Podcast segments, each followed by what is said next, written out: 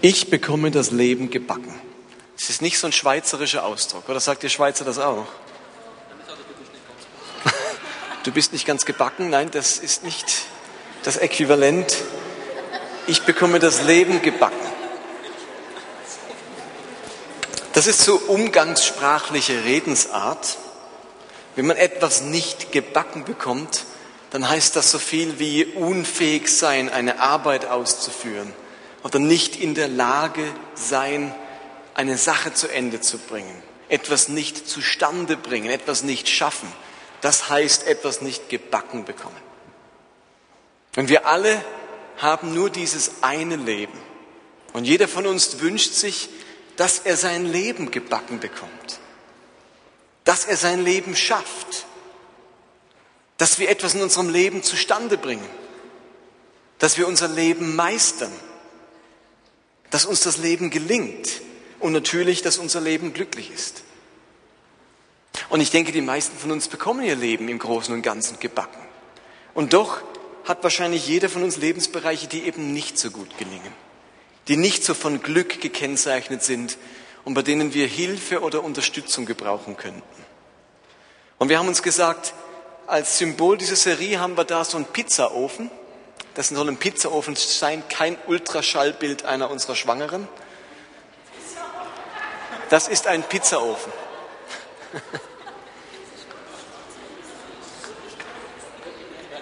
Und wir haben uns gesagt, wir backen die nächsten Sonntage während dieser Serie live Kuchen. Und es hat jetzt, hallo, hallo, da hinten einen Ofen stehen und die Evelyn hatte einen Schokokuchen drin. Und die Idee war, dass so langsam der Duft des Kuchens durch die Reihen zieht. Riecht das jetzt schon ein bisschen? Oh. Ich hoffe, wir kriegen den Kuchen gebacken, Evelyn. Wenn er uns verbrennt, ist die ganze Idee der Serite verbrannt. Okay. Und dann kriegt eben unser, heute kriegt Ordnerteam und nächstes Mal kriegt ein anderes Team. Wir machen jetzt fünf, sechs Mal so einen Kuchen. Oder will jemand lieber Pizza? Könnte man auch machen. Also der Duft dieses Kuchens weht gerade durch die Kirche. Und wir glauben, dass die Quelle der Weisheit, damit wir unser Leben gebacken bekommen, wirklich die Bibel ist. Wenn wir uns überlegen, wie kriege ich das Leben gebacken, dann suchen wir nicht nach irgendwo, sondern als Christen sagen wir uns, die Quelle der Information, der Weisheit, damit wir unser Leben gebacken bekommen, ist die Bibel. Und wir möchten in den kommenden Wochen uns den Epheserbrief genauer anschauen.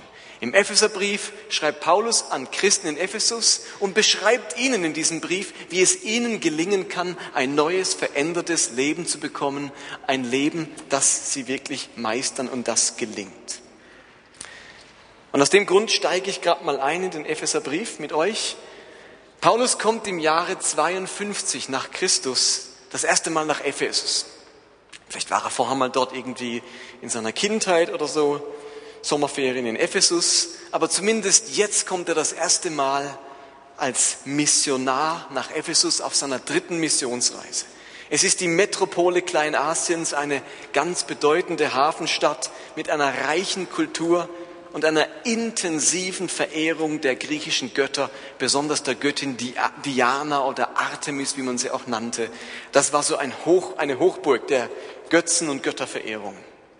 Und ein ganz wesentlicher Kerngedanke vom Epheserbrief, der uns in den nächsten Wochen immer wieder begegnen wird, ist die Unterscheidung, die Paulus trifft zwischen dem früheren Leben und dem jetzigen Leben. Das alte Leben als Christus fernstehender Mensch, als Heide in Ephesus und das heutige Leben als Christ. Und Paulus macht deutlich, dass sich unser Leben als Christ und als Nicht-Christ deutlich unterscheiden muss. Da muss ein ganz großer Unterschied sein. Das darf sich nicht gleichen. Mein Leben als Heide hier in Ephesus, als Nicht-Christ und dann das Leben als jemand, der Christus, der Jesus nachfolgt. Das Leben, bevor man Christus kannte, das muss ein ganz anderes sein als das Leben, nachdem man Christus kennengelernt hat. Jetzt als Kinder Gottes, als Nachfolger darf und soll das Leben gelingen. Und zuvor, da waren die Epheser Götzendiener, Gefangene ihres Götzendienstes, Sklaven ihrer Sünde, Menschen in Dunkelheit und Feinde Gottes nennt Paulus sie. Aber durch Jesu Erlösung ist jetzt aus ihrem misslungenen Leben ein völlig neues, gelingendes, gesegnetes Leben geworden. Und ich würde euch gern vier Bibelstellen vorlesen aus dem Epheserbrief, die allesamt deutlich machen diesen radikalen Unterschied zwischen früher und jetzt. Und hört doch mal beim Lesen der Bibelstellen hin, was klingt an an altem Leben, was klingt an an neuem Leben und wie sieht es in eurem eigenen Leben aus? Könnt ihr euch mehr mit dem Neuen oder mit dem Alten identifizieren. In Epheser 4, Vers 17 und folgende schreibt Paulus. Darum hat, mich, hat mir der Herr aufgetragen, euch zu sagen, Doppelpunkt. Lebt nicht länger wie Menschen, die Gott nicht kennen. Ihr Denken ist verkehrt und führt ins Leere. Ihr Verstand ist verdunkelt. Sie wissen nicht, was es bedeutet, mit Gott zu leben. Und ihre Herzen sind hart und gleichgültig.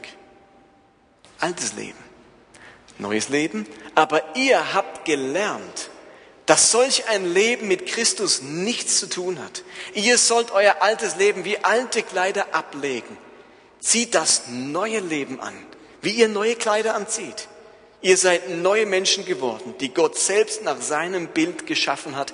Ihr gehört zu Gott und lebt so, wie es ihm gefällt. Paulus gebraucht hier für dieses Alte und Neue das Bild der Kleider.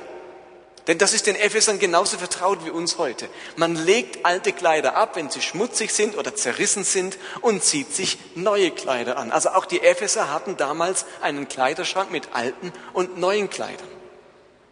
Und er sagt, euer altes Leben, das gleicht einem alten Kleidungsstück voller Dreckflecken oder Rissen oder ausgewaschen, ausgebleicht, keine Ausstrahlung mehr. Es wärmt nicht mehr, es hat Löcher. Und das zieht ihr aus. Und ihr zieht ein neues Kleidungsstück an, das perfekt ist, das schön aussieht, das seinen Zweck erfüllt. Eine zweite Bibelstelle, wo er diesen Unterschied dort macht, steht in Epheser 2, Abvers 1. Aber wie sah euer Leben früher aus? Ihr wart Gott ungehorsam und wolltet von ihm nichts wissen. In seinen Augen wart ihr tot.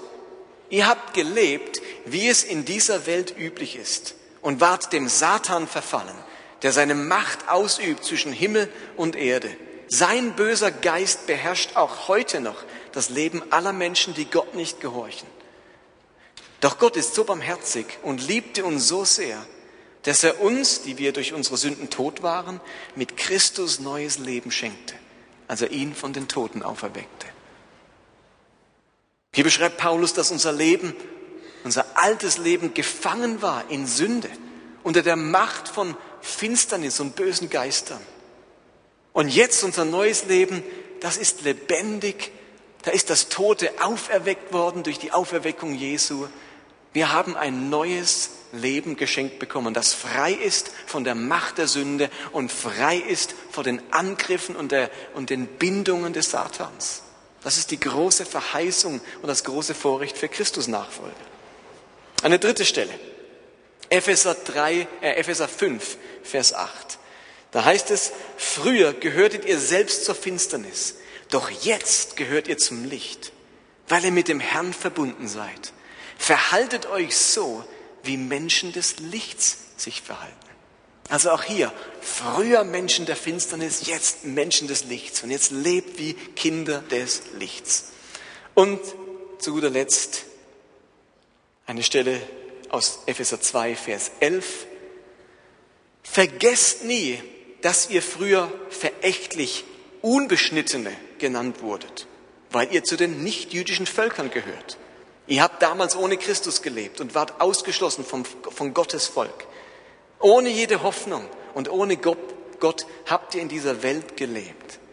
Aber weil Jesus am Kreuz sein Blut vergossen hat, hat, gehört ihr jetzt zu ihm.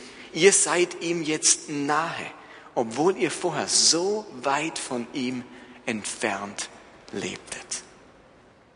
Auch hier ein wunderbares Bild. Das alte Leben war weit, weit entfernt von Gott. Es ist einfach Quatsch zu sagen, jeder Mensch ist Gott nahe. Menschen ohne Gott sind weit entfernt von ihm. Aber durch das, was Jesus am Kreuz getan hat, sein vergossenes Blut, sind wir jetzt ganz nahe bei diesem Gott. Auch das dieses schöne, der schöne Wechsel, der sich vollzogen hat, seitdem wir Christen sind. Also ich hoffe, ihr spürt, dass es Paulus im Epheserbrief ganz stark um das, was früher war, geht und was heute ist. Und Paulus möchte die Epheser immer wieder daran erinnern, wie ihr Leben mal ausgesehen hat und wie es jetzt aussehen sollte. Und Paulus ist auch klar, dass dieses neue Leben nicht einfach sofort sichtbar ist. Es ist nicht so, dass man an diesen Jesus glaubt und in einem Moment ist das Neue alles sichtbar. Immer wieder holt uns doch das Frühere ein. Immer wieder leben wir in alten Gewohnheiten. Und darum schreibt er jetzt den Ephesern diesen Brief, um ihnen vor Augen zu malen, wie gelingendes Leben aussieht und was man tun muss, damit man das Leben, dieses neue Leben wirklich lebt und das Leben gebacken bekommt. Und die Themen, die wir uns in den nächsten Wochen anschauen werden, sind Themen von Familie, Ehe, unsere Beziehungen, unsere Berufung, unser Umgang mit Geld und Besitz. Wie schaffen wir es auf diesen Lebensbereichen, gelingendes Leben hinzubekommen? Hat der Epheserbrief uns dazu etwas zu sagen?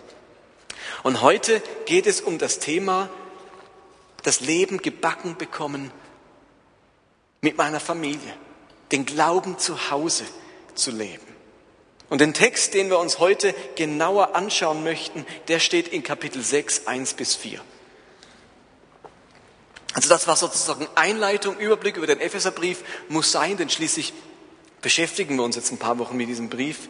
Aber der Text, der uns heute interessiert, wie Familienleben gelingen kann, wie ein Christsein zu Hause gelingen kann, der steht in Epheser 6. Und ich lese euch den Text vor, ihr seht ihn auch an der Leinwand. Ihr Kinder sollt euren Eltern gehorchen, weil ihr dem Herrn gehört, denn so handelt ihr richtig. Ehre deinen Vater und deine Mutter. Dies ist das erste Gebot, das Gott mit einer Zusage verbunden hat, nämlich damit es dir gut geht und du lange auf dieser Erde lebst. Ihr Väter, behandelt eure Kinder nicht ungerecht, sonst fordert ihr sie zum Widerspruch heraus. Eure Erziehung soll sich vielmehr in Wort und Tat zu Gott, dem Herrn, hinführen. Okay. Wenn Paulus diese Verse hier schreibt, dann macht er das, weil es wohl nicht selbstverständlich ist, dass der Glaube zu Hause gelingt. Es scheint nicht selbstverständlich zu sein, dass man zum Glauben kommt und sich jetzt als Kind und als Elternteil richtig verhält. Da kann man scheinbar einiges verkehrt machen. Und Paulus bringt so ein paar grundsätzliche Ratschläge, wie kann Familienleben gelingen. Und das Erste, was es heißt hier ist, sie sollen den Eltern gehorchen die Kinder uns sollen die Eltern ehren. Klingt irgendwie erstmal banal, oder? So ein banaler Ratschlag. Wie gelingt's daheim? Kinder gehorcht und ehrt. Alles gesagt. Jetzt könnt ihr heimgehen und sagen, Kinder, der Prediger hat gesagt, gehorcht und ehrt mich. Aber was ist damit genau gemeint? Wir verbinden da ganz schnell unsere Vorstellungen, vielleicht auch ganz schwierige Vorstellungen. Vielleicht haben wir das ganz negativ erlebt, Gehorsam zu Hause. Vielleicht haben wir ein Elternhaus erlebt, wo diese Verse ganz grausam waren. Und wo man fast denkt, das ist ja zynisch, was Paulus hier sagt, wenn du wüsstest, was ich für einen Vater hatte oder was ich für eine Mutter hatte. Versuchen wir den Text mal ein bisschen auseinanderzunehmen. Das erste ist also gehorchen. Kinder sollen gehorchen. Das griechische Wort, das für Gehorchen hier steht, heißt Hypakuen. Und das setzt sich zusammen aus zwei Worten, nämlich Hypo und Akuen. Hypo heißt unten, darunter, unterhalb oder von unten. Und Akuen kennen wir von Akustik. Akuen heißt hören, hinhören, zuhören. Dieses Wort meint also, wörtlich übersetzt, von unten hören, darunter hören. Es geht und es meint das aufmerksame und ernsthafte Hinhören auf das, was ein anderer sagt. Ihr Lieben, das Wort heißt nicht sklavischer Gehorsam, sondern Hypakuen. Das Wort, das Paulus gebraucht, heißt, ihr Kinder, hört gut hin, wenn eure Eltern was sagen. Und natürlich gehört zum gut hinhören auch, sich gut zu überlegen, wie kann ich umsetzen, was die Eltern sagen. Aber es geht nicht darum, egal was die Eltern sagen, nichts hinterfragen, nicht genau hinhören, einfach machen. Es heißt, hör gut hin, ganz aufmerksam, mit einer von unten, mit einer ehrfürchtigen, mit einer anerkennenden Haltung höre ich auf das, was meine Eltern sagen. Es geht nicht um blinden Gehorsam, sondern um eine Einstellung, ich nehme ernst, was meine Eltern mir zu sagen haben. Ich vertraue darauf, dass meine Eltern es gut mit mir meinen und ihre Wegweisung wertvoll ist. Ich höre nicht weg, weil ich alles besser weiß, sondern ich höre von unten mit einer demütigen, mit einer interessierten Haltung. Ihr Lieben, wenn Kinder hier wären oder hier sind, dann ist es normalerweise so, dass Eltern es gut mit mir meinen, dass Eltern mein Bestes wollen. Und darum darf und soll ich auf das hören und umsetzen, was sie mir sagen. Und gerade in den Teenagerjahren haben Kinder ganz oft den Eindruck, ihre Eltern möchten sie schikanieren. Und alles, was die Eltern sagen, ist doof. Kennt ihr vielleicht, wenn ihr gerade Teenager-Kinder habt. Mark Twain, der bekannte amerikanische Autor, schrieb einmal, als ich 14 war, war mein Vater so dumm, dass ich ihn kaum ertragen konnte. Aber als ich 21 wurde, war ich doch erstaunt, wie viel der alte Mann in sieben Jahren dazugelernt hat.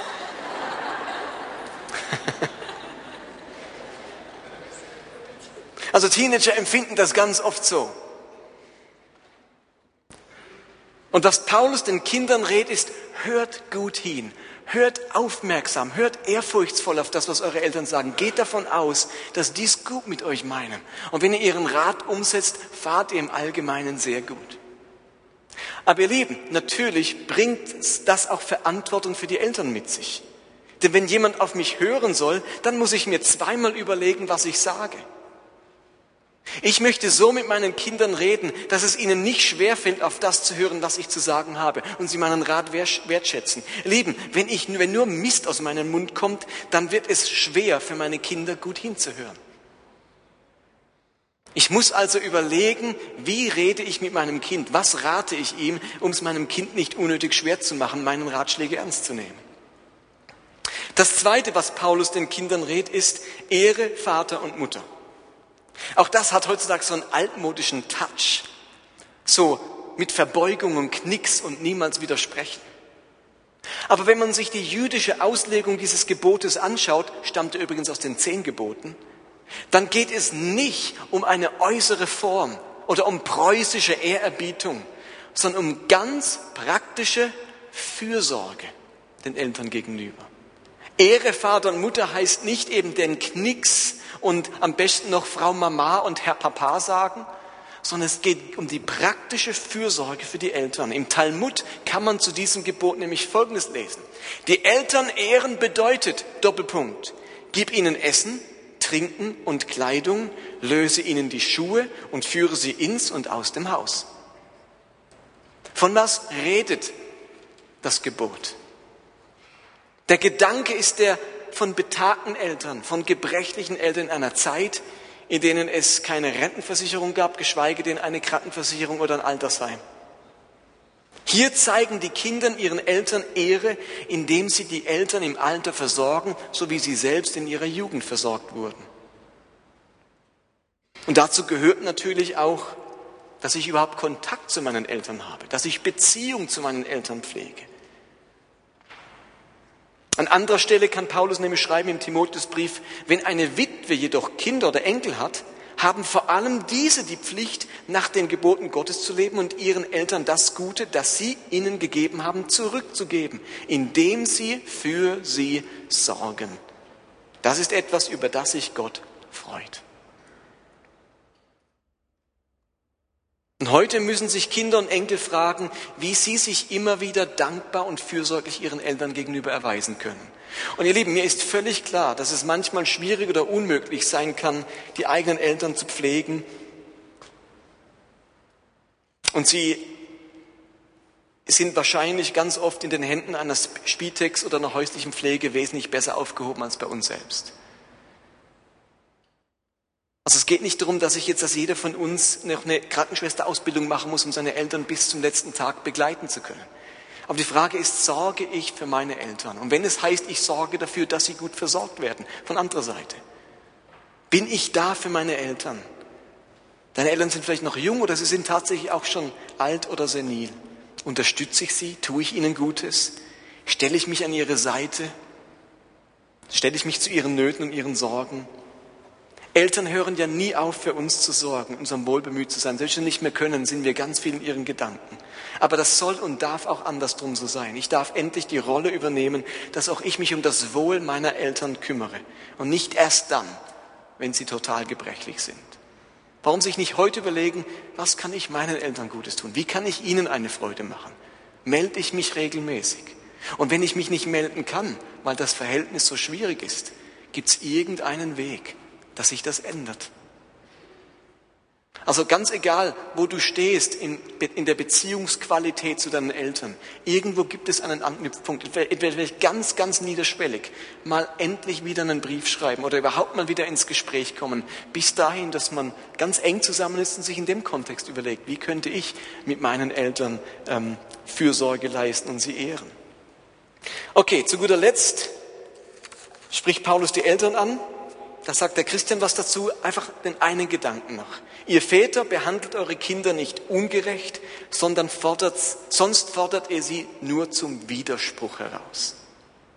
Väter, aber wohl auch Mütter, sollen ihre Kinder nicht ungerecht behandeln. Wörtlich heißt es hier, macht eure Kinder nicht zornig oder verärgert sie nicht, heißt es wörtlich. Und wenn man es ganz wörtlich anschaut, heißt es eigentlich nebenbei ärgern. Ärgert eure Kinder nicht nebenbei. Es scheint also um die kleinen Ärgereien zu geben, so alltägliche Verärgerungen. Natürlich können Kinder, äh, Eltern ganz offensichtlich ihren Kindern Unrecht tun. Wenn sie Kinder bevorzugen, wenn sie Kinder misshandeln, wenn sie Kinder nicht zukommen lassen, was ihnen zusteht zum Leben. Aber ich glaube, dass der häufigste Grund für Ungerechtigkeiten den Kindern gegenüber unaufmerksam und mangelnde Wahrnehmung ist. Hallo?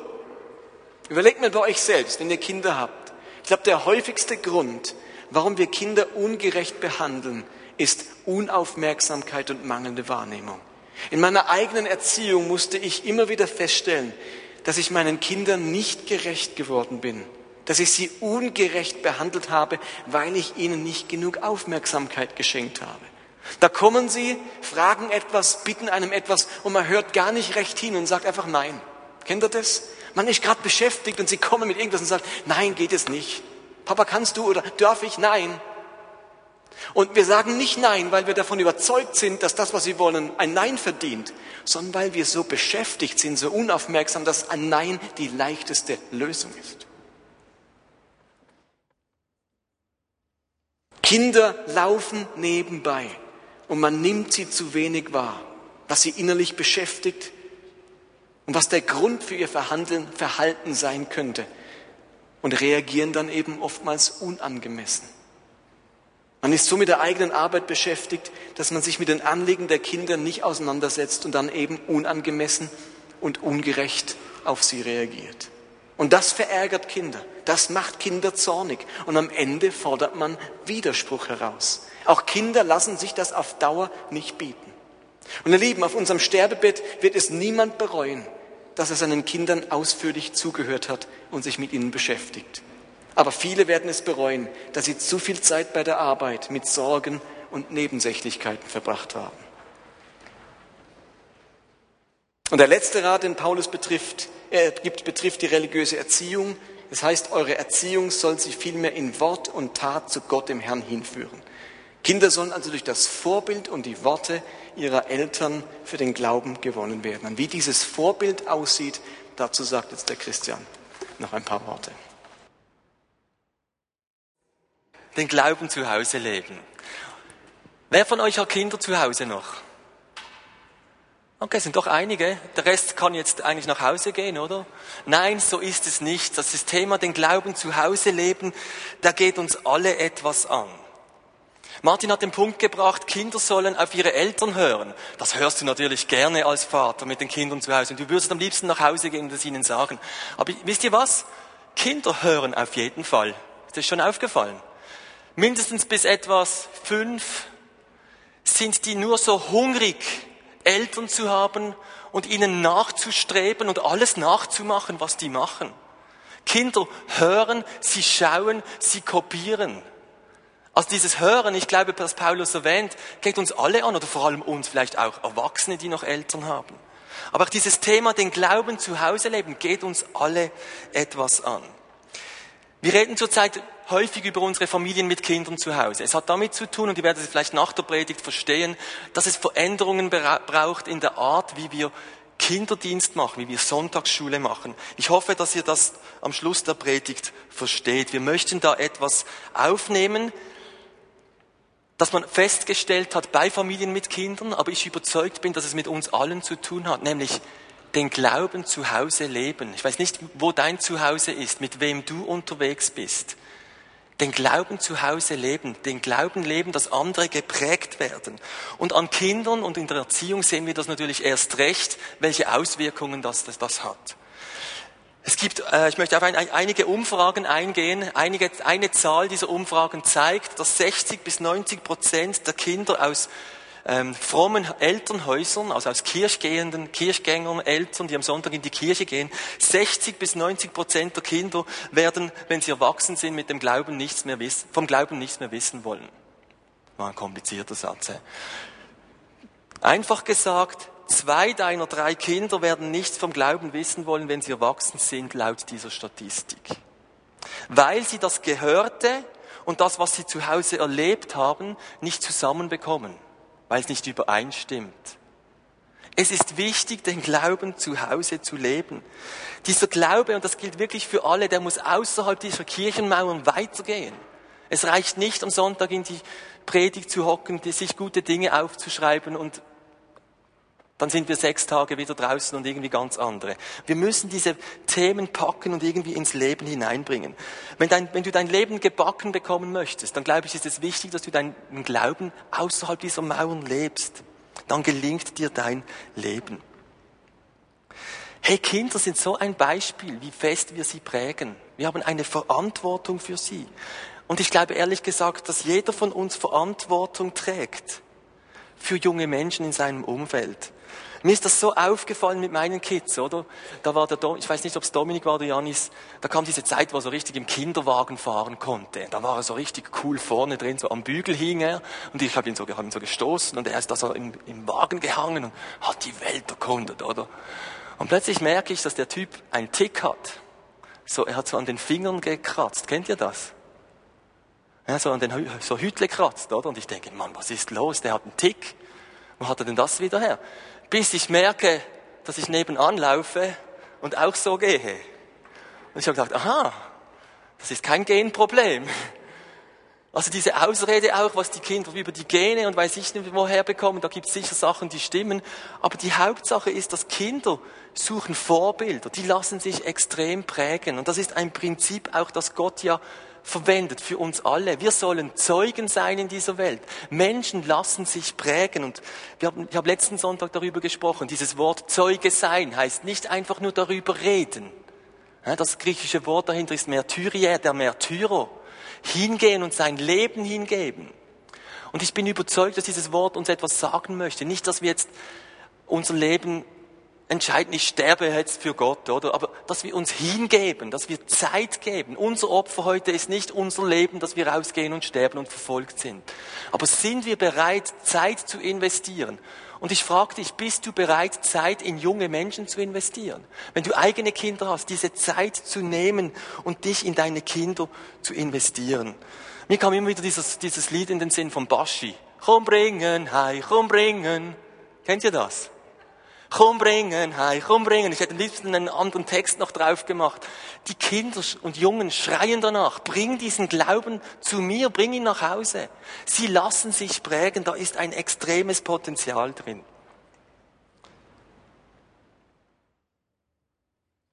Einige Statistiken. Was denkt ihr, wer den größten Einfluss hat auf Kinder? Ich zeige euch einige Statistiken. Auf Platz Nummer eins ist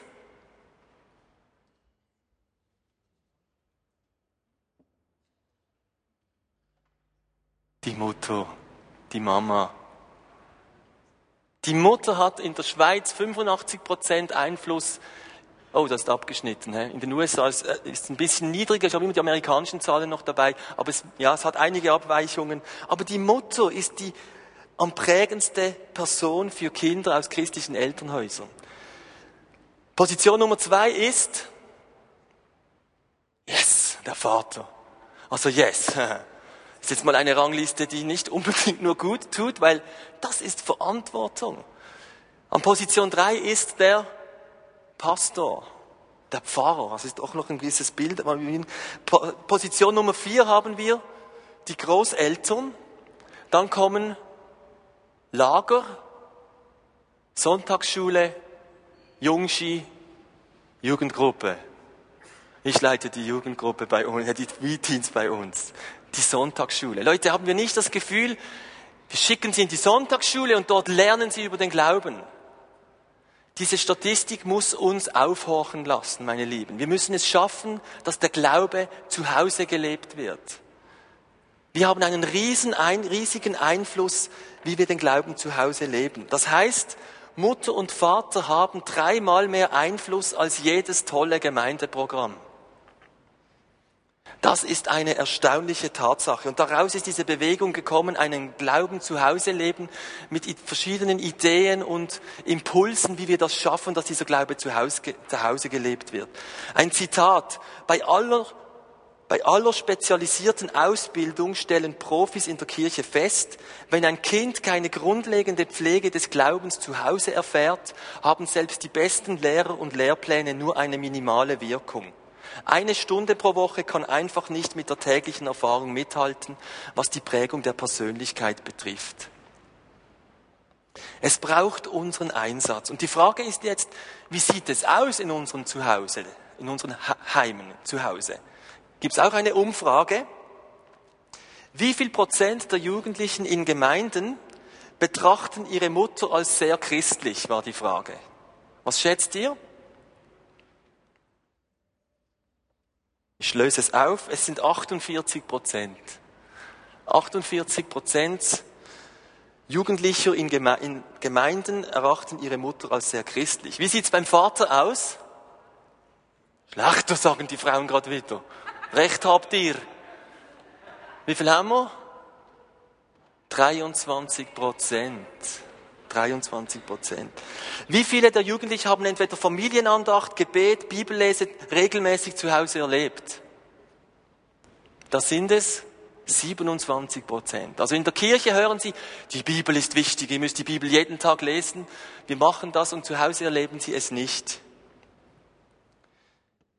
In den USA ist das im Fall nur 9 Prozent angekreuzt worden. In den USA, wo man in der Kirche geht und alle laufen mit der Bibel rum, oder? Sogar auf dem Parkplatz ist die große Bibel dabei. Nur 9 Prozent, die es auch zu Hause erleben. Wie viele, wie viel Prozent der Jugendlichen haben erlebt, dass ihre Familie an einem Familiendienstprojekt mitgemacht hat? Zum Beispiel, wenn wir Straßen putzen gehen oder wenn wir ähm, irgendwann einen Einsatz machen oder beim Heiland Sack mithelfen oder irgend so. Das waren 29 Prozent, die wir tatsächlich an einem so einem Programm mitgemacht haben. Wie viel Prozent haben mit ihrer Mutter über den Glauben gesprochen?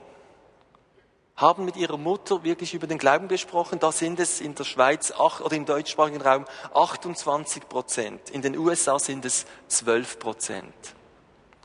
Und dieselbe Frage bezüglich den Vätern. Ja, es ist wirklich so. Es sind wieder weniger. Es sind im deutschsprachigen Raum 13 Prozent. In den USA sind es 5 Prozent, die mit ihrem Daddy mal wirklich über den Glauben gesprochen haben. Könnte diese Aussage einen Zusammenhang haben, dass jedes zweite oder dritte Kind nichts mehr mit dem Glauben am Hut haben möchte, wenn es erwachsen wird?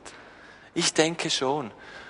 Und wisst ihr was, das ist jetzt einfach mal eine Momentaufnahme. Die, die, Statistik stimmt natürlich für uns nicht, weil wir sind da ja nicht dabei gewesen. Bei uns ist eh alles anders. Ich glaube zwar ehrlich gesagt nicht, sondern ich finde, wir sollten das auf uns wirken lassen. Und wir sollten uns nochmals wirklich fragen, was möchten wir? Möchten wir einen Glauben leben, der andere prägt? Und wenn du jetzt nicht Kinder zu Hause hast, das Prinzip ist dasselbe. Sind wir bereit, unseren Glauben in unseren Zuhausen Zuhause ist ein neues deutsches Wort. Weiß nicht, wie man das sagt. In unseren Häusern, in unseren Häusern halt, ähm, zu leben oder nicht. Du hast Leute bei dir in deinem Umfeld. Sind wir bereit dazu? Sind wir bereit dazu, diese Zeugen zu sein? In Bezug auf Kids und unseren Familiendienst gibt das eine Konsequenz. Versteht ihr? Die Gemeinde ist nicht der Ort, wo, wo Christen produziert werden. Und auch nicht bei den Kindern. und ich möchte, möchte diesen Begriff einführen, die Gemeinde kann höchstens Partner sein. Die Gemeinde sollte ein vertrauter, wertvoller Partner werden beim Versuch, die kommende Generation von Nachfolgern Christi und Gemeindeleitern heranzuziehen. Aber es sind die Eltern, die Gott vor allem für das geistliche Heranreifen ihrer Kinder verantwortlich macht. Die Kirche kann nicht die Verantwortung übernehmen, Menschen zu prägen, die kind, mit den Kindern diesen Weg zu gehen. Aber wir wollen Verantwortung übernehmen und einen Rahmen bieten, damit junge Menschen geprägt werden können. Das ist, was wir tun sollten. Wir sollten die Kinder, ihre Eltern bei der Gemeinde absetzen lassen, die Eltern schulen und sie wieder zurück auf ihr Missionsfeld senden, ihr Zuhause, in ihr Zuhause, um Christen aufzuziehen. Also wir müssen es schaffen, dass die Eltern geprägt werden, Teaching bekommen, Anleitung bekommen, wie das gehen könnte. Und wir machen einige Änderungen oder ich möchte einige Änderungen einführen in unserem Denken oder auch in unseren Pro Programmen. Nämlich das erste wäre, wir machen integratives Programm statt zusätzliches Programm. Wir alle haben schon zu viel, oder? Und erst recht, wenn du noch mit Kids unterwegs bist, ist das alles relativ kompliziert. Wir werden einige Impulse einführen für ganz spezifische Themen an Sonntagen, damit es nicht nochmals zusätzlich einen Abend oder einen Samstag braucht, wo Familien hierher kommen. Ihr werdet sehen, und ihr habt hoffentlich diesen Orange, dieses orangige Blatt, habt ihr das bekommen? Das habt ihr jetzt schon ein paar Mal bekommen. Ich hoffe, dass wir das jetzt so richtig starten können. Dass es jetzt mal geplant sind, zwei Themen das eine ist, Kinder zu segnen. Wir möchten Eltern mal mit Eltern zusammensitzen und sagen, kommt, so sieht Segnen aus. Und lass es uns gleich machen mit den Kindern, wenn wir zusammen sind am Sonntag. Wir verziehen uns während der Predigt drüber, reden darüber und machen's. Das zweite Thema ist Kinder und Internet. Da komme ich im zweiten Punkt zwar drauf. Äh, man hat herausgefunden, dass wenn man es integrativ macht, nein, wenn man es zusätzlich macht, nehmen etwa 40 Prozent der Betroffenen teil. Wenn du es integrativ machst an Sonntagen, hast du Chancen, dass 98 Prozent es wahrnehmen. Also liebe Eltern mit Kindern oder wenn ihr Leute kennt, die diese Impulse brauchen, ladet sie doch ein. Wir möchten hier Hilfen geben, wie man das Leben gebacken bekommt, auch mit Kindern. Kinder segnen ist ein Impuls, der jetzt dann kommt. Wenn du kind, Familien kennst mit kleinen Kindern, frag sie doch, wollt ihr nicht euer Kind segnen lassen? Wollt ihr nicht lernen, wie ihr euer Kind segnen könnt? Das wird ein sehr zugänglicher Impuls werden, einfach Kinder zu segnen. Und lasst uns als erstes einfach mal Eltern sein, die ihre Kinder segnen. Das zweite ist, und ihr habt es auch schon gemerkt, wir möchten Eltern und Bezugspersonen involvieren, Momente schaffen, wo man Dinge zusammen macht. Hey, kennt ihr Teenager in eurem Umfeld? Überlegt euch doch, ob, sie, ob ihr sie nicht einlädt mit ihren Eltern an das, was ihr auch auf dem orangigen Zettel habt. Ich finde es eine Riesenproblematik zurzeit. Diese ganzen iPods. Und ich, ihr müsst wissen, ich war zehn Jahre Informatiker und ich fühle mich mit meinem 12-, 13-Jährigen zum Teil überfordert, wie wir umgehen mit diesem Ding. Dann habe ich es immerhin schon geschafft, ihm ein Passwort einzurichten, damit es geschützt ist ab zwölf, oder? Oder nur, nur Programme bis zwölf anschauen kann. Ähm, dann hat er, er liest immer 20 Minuten, hat dieses App runtergeladen und plötzlich heißt es, dass 20 Minuten ab, das, also 20 Minuten ist die Zeitung, das App ist ein Programm, damit du das lesen kannst auf dem großen auf dem kleinen Ding. Und ist ja toll, dass er das macht. Nur, plötzlich hieß es, das ist neu ab 18. Und er hat so gedacht, okay, es ist ab 18, das, ist das, das darf ich aber. Dann hat er mein Passwort gehackt. Ich war halt nicht so gescheit in meinen Passwörtern. Und dann plötzlich hat er mir mal so gesagt, du, ich, ich habe es im Fall raufgesetzt, damit ich 20 Minuten lesen kann. Und ich denke, hoppla. Und er hat es nicht bös gemeint, hä? Oder? Das ist ja wirklich gut gemeint. Er will diese Zeitung lesen. Aber ich, was ich sagen möchte, wir müssen an diesem Thema dran sein. Und ihr könnt gerade vergessen, dass man es den Kindern verbieten kann. Wenn sie ein Gerät haben, sie werden in der Stadt rumfahren und irgendwo ein Netz finden. Ich war gestern an einer Busstation und Dominik hat gerade ein Programm, das er runterlesen wollte. Ich habe gesagt, komm, wir schauen mal, ob es hier ein Netz hat. Ich habe mein Notebook aufgeklappt, ein ungesichertes Netz und wir haben natürlich da runtergeladen, was wir noch brauchen konnten. Die sind schlau, die kennen das Zeugs. Was machen wir jetzt? Wir müssen miteinander reden. Und schaut euch doch mal das an, was wir anbieten. Wir werden einen Ausflug machen an eine Ausstellung, Home heißt die. Da wird man die ganze digitale Welt vorgestellt bekommen, mit Fragen, mit Gesprächsthemen. Unsere Kids werden am Freitag einen Fragebogen ausfüllen, die werden einen iPad programmieren und diesen iPad nehmen sie an dieser Ausstellung und gehen dann aufgrund ihrer Fragen durch diese Ausstellung. Am Abend wollen wir hier in den Gottesdienst kommen und während der Predigt sitzen wir zusammen und wollen das irgendwie zusammenbringen ist so ein Beispiel, wo wir die Eltern involvieren möchten. Oder wir haben auch Abende am Freitag, wo wir Eltern mit dazu nehmen. Hey, da müssen wir miteinander unterwegs sein. Wir können Ihnen schon was sagen von den V-Teens her, aber es muss zu Hause greifen. Wir müssen und wollen den Glauben zu Hause leben. Okay. Zeit noch kurz. Oh je. Okay. Wenn du drin steckst, hey, investiere dich in deine Kinder. Wenn du, noch, wenn du nicht so drin steckst, habe ich jetzt auch für dich auch eine Frage. Nämlich, wie wär's, wenn du hier mithilfst, ein Umfeld zu schaffen, dass wir unseren Eltern Impulse geben können? Und ich hätte, ich hätte einfach zwei Fragen an euch. Es gibt einige, also man kann Impulse, da sind wir völlig frei, je nach was, Leute, was wir haben, können wir machen. Zwei Dinge haben wir, finde ich, zurzeit eine Chance, Eltern einen Rahmen zu geben, dass sie Input bekommen. Und das ist unsere Kinderbetreuung. Darf ich dich fragen, ob du mithilfst in unserer Kinderbetreuung? Die 0- bis 4-Jährigen. Ich finde ja, Eltern haben Verantwortung. Sie sollen ihre Kinder auch selber hüten. Aber zurzeit ist es so, dass sie eigentlich alles selber abdecken. Die Eltern kommen häufig immer wieder in die Gemeinde und sitzen bei ihren Kindern drüber und nicht hier. Wie wär's, wenn wir es schaffen, als Gemeinde ein Umfeld zu schaffen, wo die Eltern hierher kommen können und wenigstens hier diesen, diese Predigt hören und hier Input bekommen und an diesen Impulsen ähm, teilnehmen können? Gibt's nicht Leute unter euch, die sagen, einmal im Monat gehe ich zu diesen Kleinen und helfe mit, sie zu betreuen? Ich glaube nicht, dass das der einzige Dienst in der Gemeinde für dich sein muss. Das kannst du machen noch neben anderem. Dasselbe bei den fünf bis acht, äh, bis fünf bis zwölfjährigen. Einmal im Monat dort mithelfen. Leute, ja, wir haben Mitarbeitermangel. Aber ich möchte es euch nicht nur als Mangel bringen, sondern ich möchte es euch bringen als Vision, dass wir ein Umfeld schaffen, nicht nur für die Kinder, dass sie dort die Sonntagsschule haben, sondern ganz neu auch, dass die Eltern gerne in die Gemeinde kommen, weil sie hier auftanken können, Impuls bekommen, Dinge, die sie zu, die, die sie zu Hause leben können. Darf ich dir diese Frage mitgeben? Du kannst auf dem Predigtzettel gerne deinen Namen abgeben. Ähm, wir möchten unser Team verbreiten. Wir möchten Eltern die Möglichkeit geben, ähm, sich hier inspirieren zu lassen. Und ladet doch betroffene Familien ein. Ihr alle kennt doch Leute.